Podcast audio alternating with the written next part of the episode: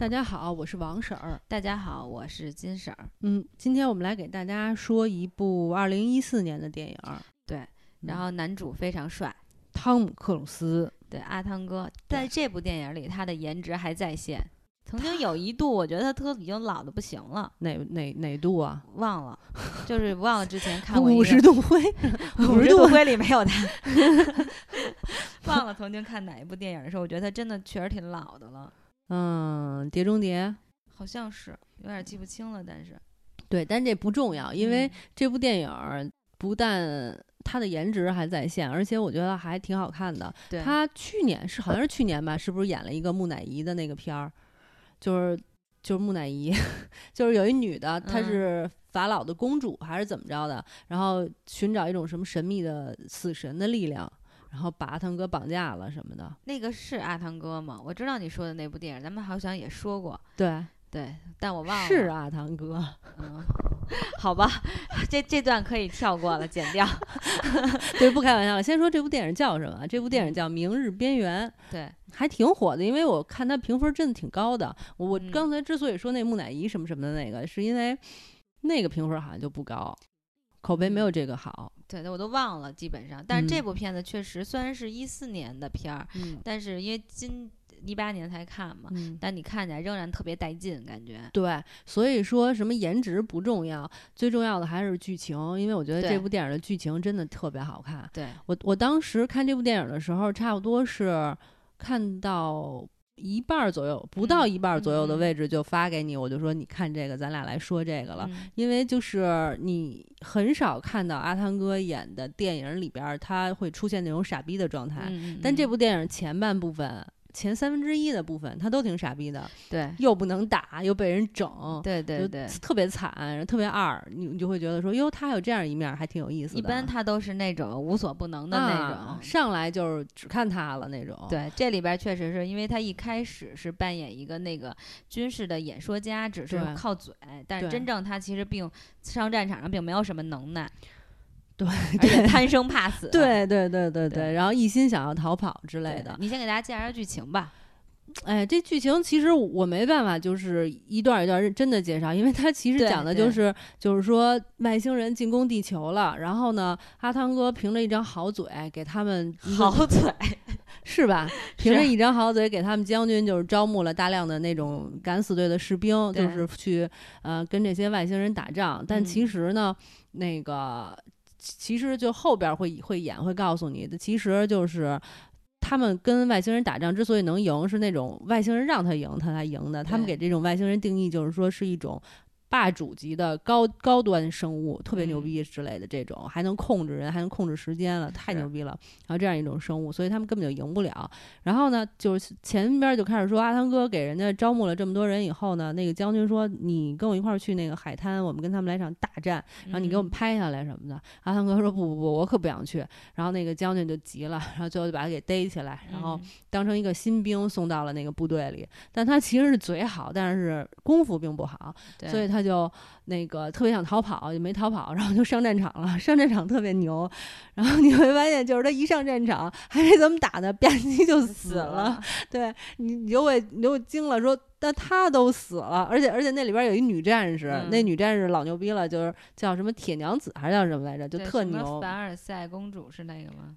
对对对，就特别牛，就是等等于是他们军队的灵魂人物。然后先开始他们上到战场以后，那灵魂人物就秒死，就死了。然后呢，阿汤哥就马上也死了。你就说我操，他后边该演什么呢？然后呢，结果没想到他嘚儿一下就复活了。复活了以后，发现他获得了一种就是超能力，是因为就是说死的时候那个就是那是。阿尔法级，他他们要杀的是阿尔法，那个是什么级的怪物来着？就是一个挺高级的那种级别的那个外星人的怪物的血。进到他身体里了，所以他就得到了一个叫 reset 的功能，他就可以一直回到从前，一直回到从前，就各种重启。只要他死了，他就可以重启；只要死就可以重启。对，然后等他他第一次回去的时候有点懵，然后发现哎，这这个场景我明明就都全都来过一遍，如何如何。然后逐渐他就发现这里边的规律了，他就。开始曾他还曾经试图救他的那些战友，后来发现没有意义。然后呢，他就通过一遍一遍的这种重启的功能，然后逐渐发现了这个自己就是外星人进攻地球等等的真相，然后他还同时联系哦，对，因为他在其中一一次复活了以后，他和那个女战士、那女金刚俩人就是交谈了一下，那个女的，那女的发现他其实是一遍遍重启回来的，所以就跟他说：“你如果再重启的话，你一定要去找我。”然后他就去找他，然后再跟那女的和博士的交谈过程中发现，哦，原来是这么回事儿。然后他们两个，那个女的就开始揭秘说：“说我原来其实就有你这种功能，后来我有一次受伤了，那个没。”没死，人家给我输血，导致我就没有这个功能了。所以我觉得应该是，就是说血液里边融合了外星人的血，其实很重要。对。然后呢，他，然后他就说，既然你有这功能，咱们就一定要利用这功能把外星人打败。嗯。然后呢，他就说怎么打败呀？他们就想各种各样的方法，就各种通关，特别像是那个玩游戏。对，一关一关就无限条命。对，而且他在中间那个就是每一次回去的时候都说你这么走，这么走，往后退一下，然后这蹲下，然后那儿打枪，然后你左边会出现一个怪物什么的，就特别像那个玩游戏的时候通关那种，就是一步一步的接近最后的关底那种。然后呢，但是他可能。然后，然后，然后他在这种不断活跃的过程中啊，还接受了各种各样的训练，然后从一个白痴到变成一个特别能打的那种神级人物，就变成又能打怪物，然后能开飞机，然后什么都能，特别厉害。然后他们就开始打，最后呢，就是他在不断的晋级打的过程中，他还跟这个小姐姐产生了一些感情。嗯，对，类似吧，好像是有一。因为有，因为到后来他们就是去开飞机的时候，那女的就说啊，特别累什么的。她说你就在这坐着，我给你弄咖啡什么的，还给她放糖。然后那女的说，咱俩回来多少次了？然后他不是说。那个他就没没解释，然后后来我开飞机的时候，那女的就发现说，其实是他不想让他去开那飞机，因为他说你每次去开，然后无论我怎么尝试，你一定会被突然出现的那个怪物给杀死，我不想让你死了什么的。对，其实就相当于他们在这个过程当中就玩游戏的过程，你遇见一个就是有有一关你永远过不去，永远过不去，对，他们就卡在这一关上了。对对对。他这里边，我觉得他 应该是就是重启了几百次那种，得有几百次。但是就是他没有真的每一次都拍。可是我觉得这个导演的思路简直太牛逼了，就特别牛。他。重启几百次这种事儿，他没有一遍一遍的拍，但是你却在他的这种交代的细节里边，完全知道这个故事是怎么走的，一点儿都不乱。你也能看到，就是说，虽然他没有直接演汤姆·克鲁斯是怎么从一个白痴变成一个特别牛逼的人的，但是你却知道说，哦，他其实是经过训练了，他怎么样怎么样的，你就都知道。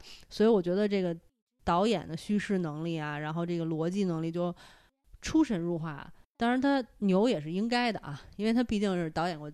谍影重重啊，什么史密斯夫妇就是牛逼的大导演，所以就应该是这么牛逼。但是我觉得还是好看。对，因为你还没有说到最后结局，其实到最后的时候，就是他也被人书写了。对，被人输血，对，他们失去了这个，就是说可以 reset 的这个能力了。对。但是他们还是决定，因为他们已经知道那个真正的阿尔法在哪儿了。他们决定最后一搏，最后一搏，然后但是最后也都胜利了，就是凯旋而回。对对，最后他们凯旋而归啊，然后呢，就又重启了一下，然后他就有机会，就是不用被人送到了啊那个战场上，在不用送到战场上的机会里边，他接触到了这个女金刚哈小姐姐。但那会儿他已经成为一个英雄了。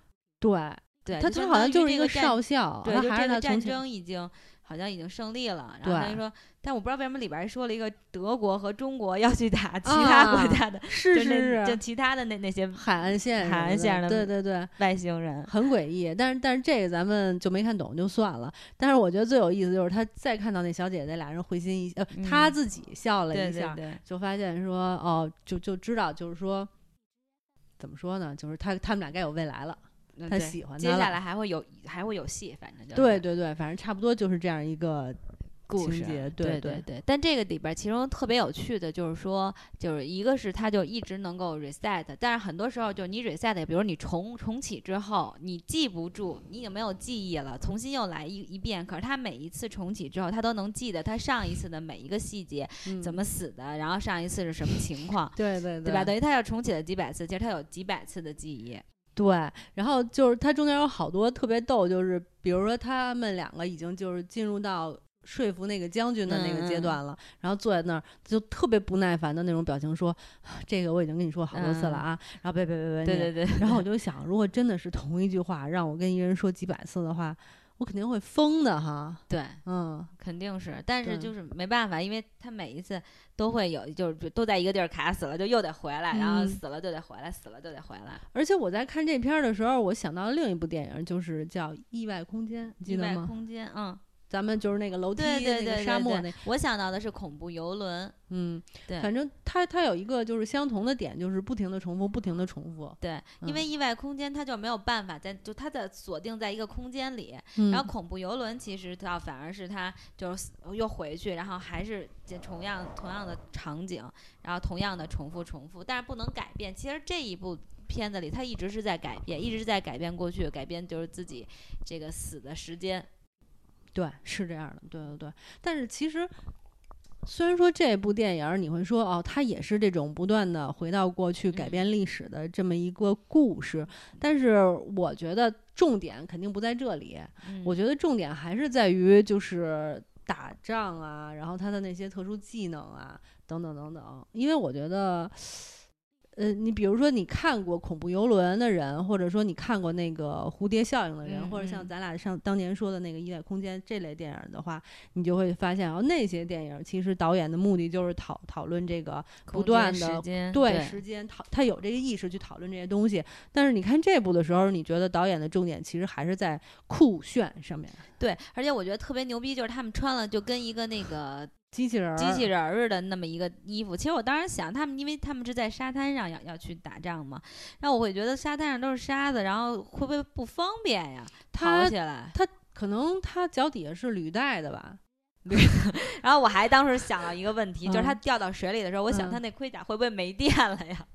哦，我当时想到的是说那个盔甲太沉了，然后他会不会就属于脱不 下来了，然后反而被坠下去了？等等。但是其实都没有，我估计人家可能是用那种现在纳米什么高高科技弄的倍儿轻的那种。它可能是那种水水陆两栖的，到了水里自动就开启那个螺旋桨嗯功能，反正就特别牛逼，然后真的就跟一个大钢铁人儿似的，然后各种的，它有各种模式嘛，我在那里，然后一开始还说日语了，他刚嗯开始来的时候都不知道那个保险在哪儿，对对对然后第一就那会儿特别逗，然后就开始说日语，他也看不懂，对对对，然后我觉得就却真的特别酷，然后你就会觉得就是真的就跟机器人打架似的那种，然后每人穿一个，尤其是我觉得就他们出来不是说要要参加战争了，然后马上就走，大家一起，然后在那个飞机上也是要下去的时候，就是说每人就直接从那天上，然后弄一个什么飞起来，啪就降落了。然后他每次都说啊，因为你盔甲里穿了，就是他那同伴，啊你的盔甲里边穿了一个死人啊，不是，因为你盔甲里边是一个死人。死人，然后我就想，我每天啊次都是这个梗啊，对对对，这怎么弄啊？对，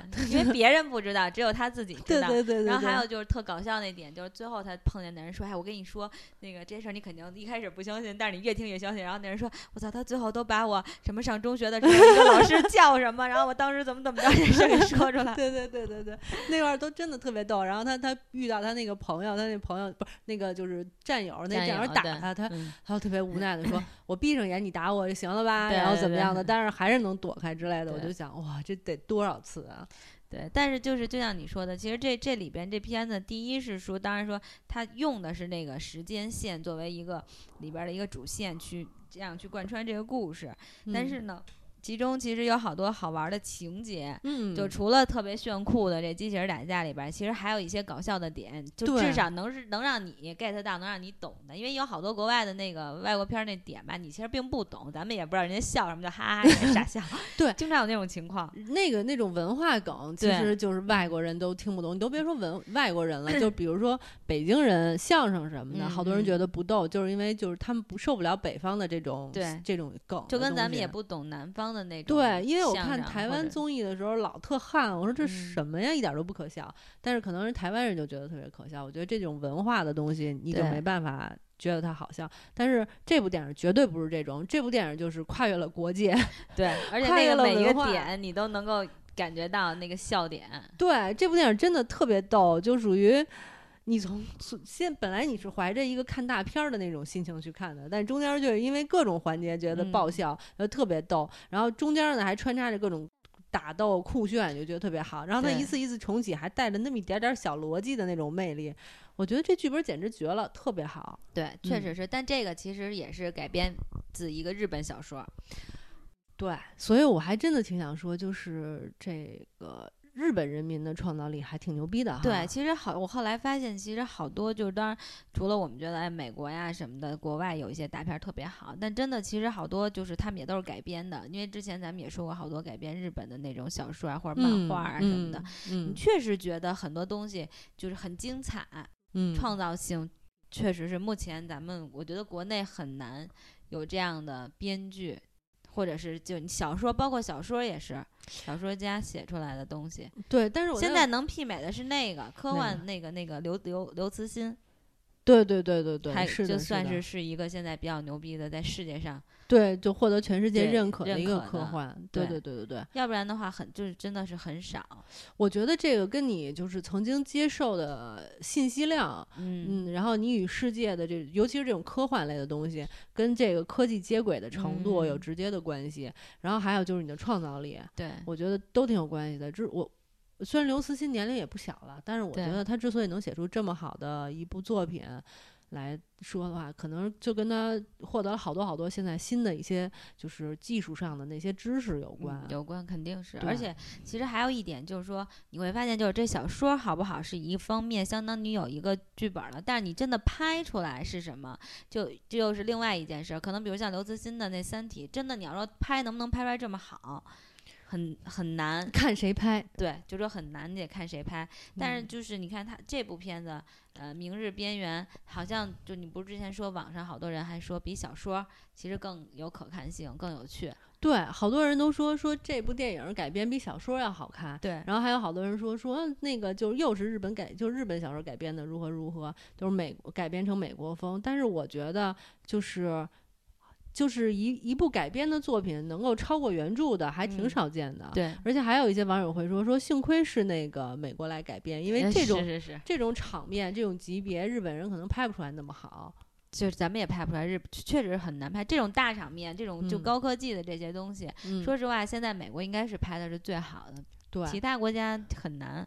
其实说真的，我你刚才说到那个《三体》，我忽然想起来，其实《三体》里边也有不少那种。科幻的画面，比如说像什么，就是那个那个大游轮乱乱乱纪元里边那个太阳就把人烤干了，或者说那个到了秦始皇那里边，就是一堆人模拟成那个计算机的算法，然后大家高高低低的拿着小旗子在那儿进行运算，算那个乱纪元什么的，乱纪元什么的，我就在想。其实这些场面还挺宏大的，还有他们那个咱们看电影，他们切割那个游轮啊，切割游轮，拿那个什么特微小的纳米的那个什么那个线，红外线什么的那种，切割了一下，对这种我觉得。真的是挺挺难拍出来的。对，我觉得这些场面应该真的都是特别出彩的场面。如果你的那个电影技术达不到的话，够呛。而且我觉得，就是导演的那个表叙事能力也直接影响到你这电影好不好看。其实这部片子没有什么，说实话，你看特别容易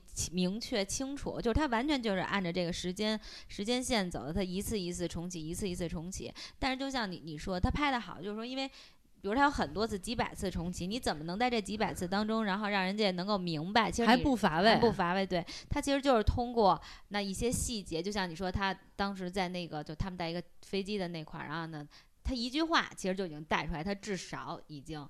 几百次了，或者很多很多次在这，因为他所有的位置、糖的位置、咖啡的位置都非常清楚。而且我觉得阿汤哥的演技是可以的，因为就是说你会发现他最开始轮回不是就是重启的时候呢，傻了。一开始，他他最最开始那种傻，其实我觉得一般演员都能演出来。对，但他再往后推的那个，比如说第十次、八次的时候，他还处于一种就是兴奋和那种就是想抓住机会的那种充满希望的状态。然后不是老炮儿的那种，他还他也表现出来了那种那种期待。然后到后期，他有一种就是近似于烦躁，然后觉得都有点崩溃了的那种状态，他也表现出来了。尤其比比如说像我刚才跟你说，他跟那个将军说话的时候，你其实感觉到就是说他想让将军配合他，但他其实特别烦，但是他也没有办法，因为他也说了几百次了。对我来你，我得跟你谈话，不是一次两次了。对对，完全他完全不是单纯靠台词儿，你就会想。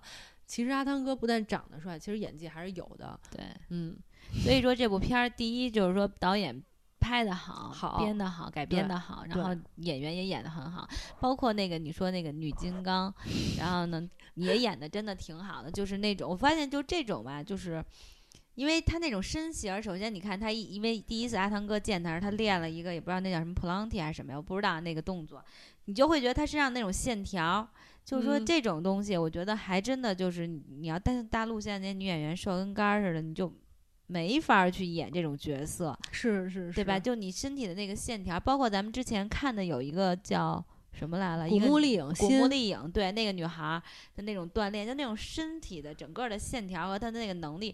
就你要去演一个女战士，哎，你必须得有这个自身的条件在。是，哎，我你说到这儿，我忽然想起一个 特别有意思，就是前两天我在家看那个跑男，跑男请了杨幂，然后他们我看那期了，然后他跑坡，他从那坡跑上去，他是唯一一个就是跑不上那坡去的人，滑下来了。对，然后我当时看杨幂那小细腿儿，我就是说注定里头他就不可能跑上去，因为他那个腿。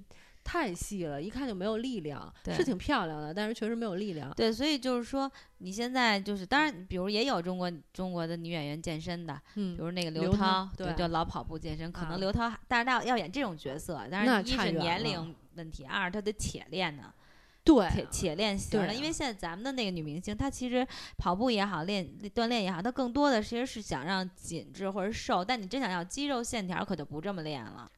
记得就那古墓丽影那女孩，练了半年，人家之前，然后各种运动，然后什么攀岩、游泳啊，各种每天练练几个小时，然后配合饮食，所以才出现身体那种线条。然后你还觉得她挺瘦弱的？对，就是她，对，其实其实就是大荧幕这个镜头还挺有意思的，就是啊，你。不是很胖的人啊，在镜头里就会显胖。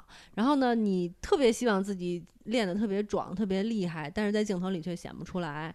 那女孩我觉得就挺明显的，她不就是专门为了想演那个角色，然后故意练得特别壮？但其实你在电视电影里边觉得她不怎么壮。对，但是她的肌肉线条和力量感是有的。有，但是还是觉得她应该没什么劲儿，尤其是她打人的时候，你就会想，她应该打不过人家。还我倒觉得还行，你知道还有吗？就我发现这是美国演员，就是真的是就是拍电影，比如像那个小李子，嗯嗯，然后人家不也是当时为了拍那个各种电影，然后胖了瘦瘦了胖的那个，就其实这种是一种专业度，就真正是一个演员是一个职业，你发现？但是咱们这儿好多就是明星，确实就是为了漂亮，漂漂亮亮的就好了，就。就这是我觉得是一个但但是你这么说我就不同意了，因为我觉得咱们中国明星虽然演技上面或者为了电影不愿意奉献，但是他们就是在经济操作上面确实特别的出色。那这个就是另外一个话题了。你说的这个是对的，这点我也同意。我就忽然想起来，因为我昨天晚上刚好又又看了一篇这这类的，就是这这样的一个文章。是最近那个嗯，对崔永元的崔永元那个事情哈。那崔永元真是一时激起千层浪啊。但我觉得他说说还是好的，我站他这边儿。嗯，对，我觉得是这样的，就是说，但是社会不公现象太多了，这东西吧，就是说说出来，然后呢，其实大家都不是傻的，谁都知道，只不过他把这层纸捅破了。但是捅破来，接下来要发生什么，其实才是最重要的。我真的觉得，就是说，如果你在电影上面的奉献，像比如像阿汤哥一样，就有有这些精彩的作品说话撑腰的情况下，你可能做这点事儿。当然也是不对的，但是我们会觉得说，哦，你本职工作至少还做好了呢。像某些人本职工作都做不好，除了漂亮一无是处，还干一堆乱七八糟的事儿啊，你会觉得说，哎呀，坏透了，坏透了，坏透了，坏透了。好吧，咱俩又跑题又跑远了。不是，就我觉得还行，因为这正好是现在特别热的一件事儿，我就想发表一下。对。不过这个我觉得是一个，其实是一社会特别普遍的一个，就是在为什么那么多人想当明星，你就知道。大家那天我我就听他们圆桌派啊之前说的，其实大家想的就是因为觉得想象中的明星是来钱快，然后呢 钱多，然后各种是啊，一个明星拍一部片子几千万，然后拍个跑男或者干嘛的就一千万就能挣钱。对，这一千万普通老百姓挣多少挣多久？可能一辈子。啊，真是！你要单说从工资来讲的话，对呀，不是吗？对呀，所以那你能说，就是你辛苦点，你比我们老百姓辛苦点，你拍那个不容易，那真的是值那个钱吗？对吧？所以就说这东西，这一说就，其实咱俩还是说这特别来劲，特别来劲，羡慕嫉妒恨。对，咱回到这个电影里，对，虽然说这个不公的社会现象还是有的，那我们能够阻拦阻拦我们热爱电影吗？不能。因为我们是真爱。